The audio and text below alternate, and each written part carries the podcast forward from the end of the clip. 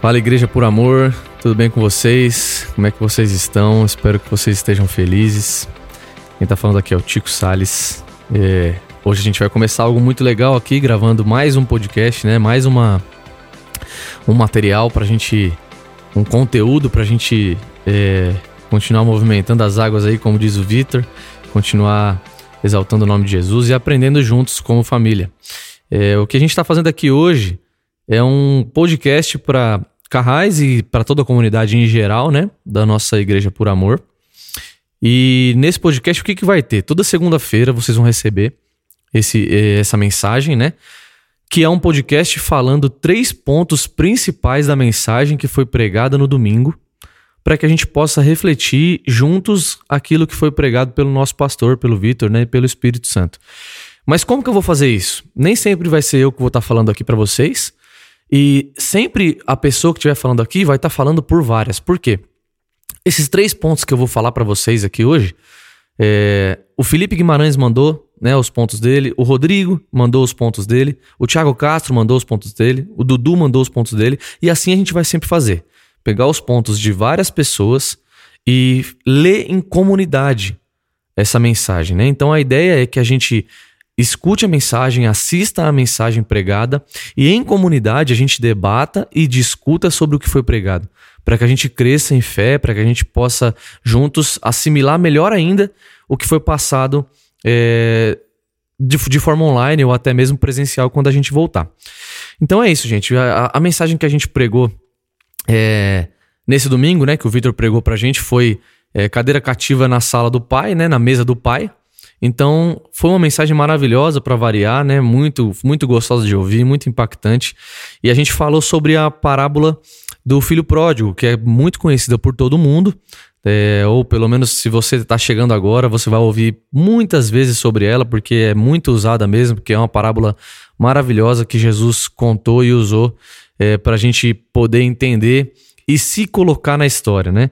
E a gente vai começar aqui. O primeiro ponto que eu queria dizer para vocês sobre essa mensagem é uma coisa muito maluca que só acontece no Evangelho, que é o perdão muito antes de, da gente errar, né? Então, a, o fato de Jesus ter morrido na cruz por nós e, e ter o Cordeiro ter sido morto antes da fundação do mundo nos traz o perdão antes mesmo do nosso erro.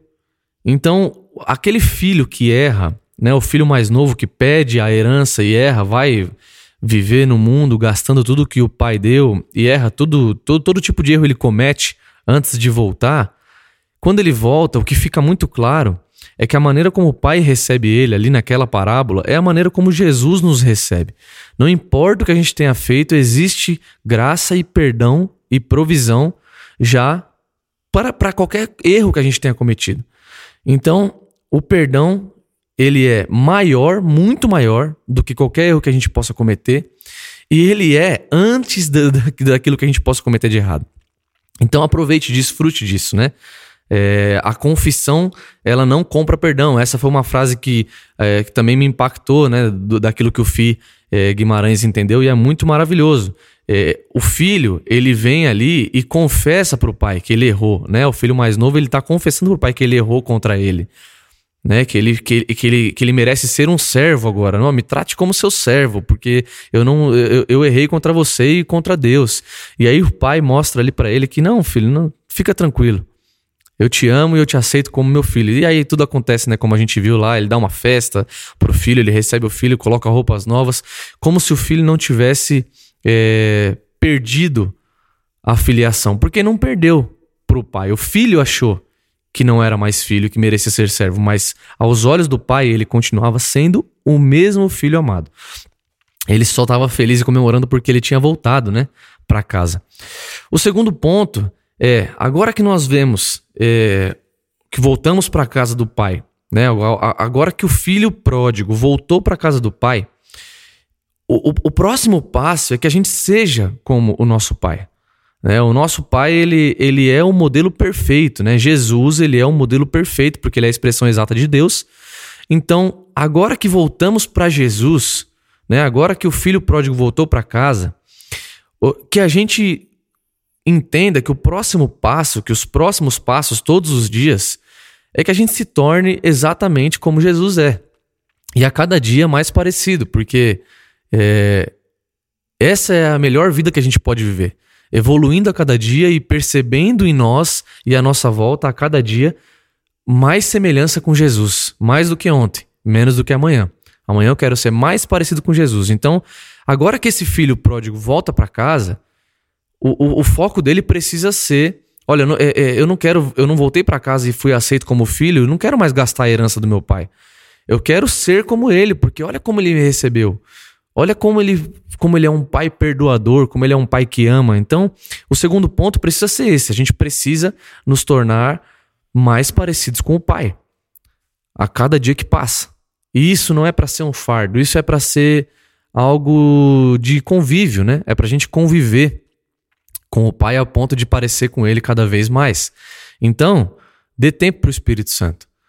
É, coloque o seu tempo e a sua vida é, junto com Jesus, né? Tudo que você faz, inclua Jesus, dê espaço para Jesus, porque Ele está em você. Então, assim, dessa forma, nós nos pareceremos cada dia mais com o Pai. E ter, o terceiro ponto é que, é, falando do, até do nome da mensagem, né? Da cadeira cativa na mesa do Pai, até porque nós ceiamos no domingo, né? Primeiro domingo a gente sempre ceia, e a ceia é para todos, todos aqueles que creem e que, que se achegam para até mesmo para para nos visitar é, como, como igreja, eles são bem-vindos na mesa do Pai. Existe ali uma cadeira para todos, né? O Vitor falou um negócio muito legal, inclusive de que ele é, imagina até mesmo algumas cadeiras com os nomes é, de pessoas que não disseram sim para Deus e que elas não estão ali participando da ceia do Senhor, mas que Deus olha para aquela cadeira e fala: Putz, como eu queria que esse filho meu tivesse aqui. Como eu faria uma festa, né? Como, como na parábola, como eu, como eu faria uma festa com a volta desse meu filho para casa. Como seria maravilhoso. Então, esse terceiro ponto é a cadeira é, de filho na mesa do pai. É, é, ela tá sempre ali, à nossa espera. Então, tudo que a gente precisa fazer é, como, como filhos amados é se sentar mesmo com o pai e, e, e, e fazer uso dessa cadeira cativa. E que a nossa vida seja também é, um, um, uma, um anúncio, né? uma, um, um anúncio para sempre de que existe uma cadeira com o nome daquele meu irmão que ainda não conhece Jesus. Então, que a gente possa mostrar e apresentar Jesus, que a gente possa ser o filho que é, um dia que foi o filho pródigo e que voltou para casa, é, que hoje a gente possa ser aquele que escancar as portas da casa e fala: entra, você que está aí fora, você que, que ainda não entendeu o que eu já entendi, olha, vem aqui, senta aqui comigo. Tem uma, uma cadeira aqui na mesa do meu pai com o seu nome te esperando. Então venha, porque essa cadeira é sua, não é, não é, é você, é, mas eu não mereço, você não, ninguém mereceria aquilo que só Jesus mereci, merecia. Mas por causa dele, nós podemos sentar nessa cadeira cativa do Pai e desfrutar de uma ceia com o Senhor. E a gente sempre vai terminar esses, esse bate-papo, esses três pontos da mensagem, é, sempre com uma pergunta, meus irmãos, para fazer a gente refletir e para fazer a gente é, conseguir chegar nesse, nesse ponto de nos parecermos cada dia mais com o Senhor, com o nosso Jesus, com o nosso amado. E a pergunta que eu deixo para vocês é: a forma que você tem vivido depois de voltar para o Pai, né? Depois de voltar para os braços do Senhor, tem te feito mais parecido com Ele? Então, a forma como você vive hoje, depois de voltar para os braços de Jesus, te faz mais parecido com Jesus a cada dia? E é com essa pergunta que a gente encerra. A resposta é com vocês. É a reflexão, o final da reflexão é com cada um de vocês. E na segunda-feira que vem a gente está de volta com mais é, um podcast aí para os nossos carrais, para nossa comunidade. É, e, cara, de verdade, desfrutem disso, desfrutem do Por Amor Educação, da, das celebrações online, de tudo que a gente tem feito aqui como família para pregar o Evangelho, para mostrar o amor de Jesus e para expandir a nossa consciência do quanto nós somos amados e o quanto nós somos parecidos com, com Jesus a cada dia, à medida que damos espaço a Ele para que Ele seja o, o mais visto nas nossas vidas por todos. Amém, meus irmãos? Continuem com Jesus, a gente ama vocês. Um beijo no coração, é nós.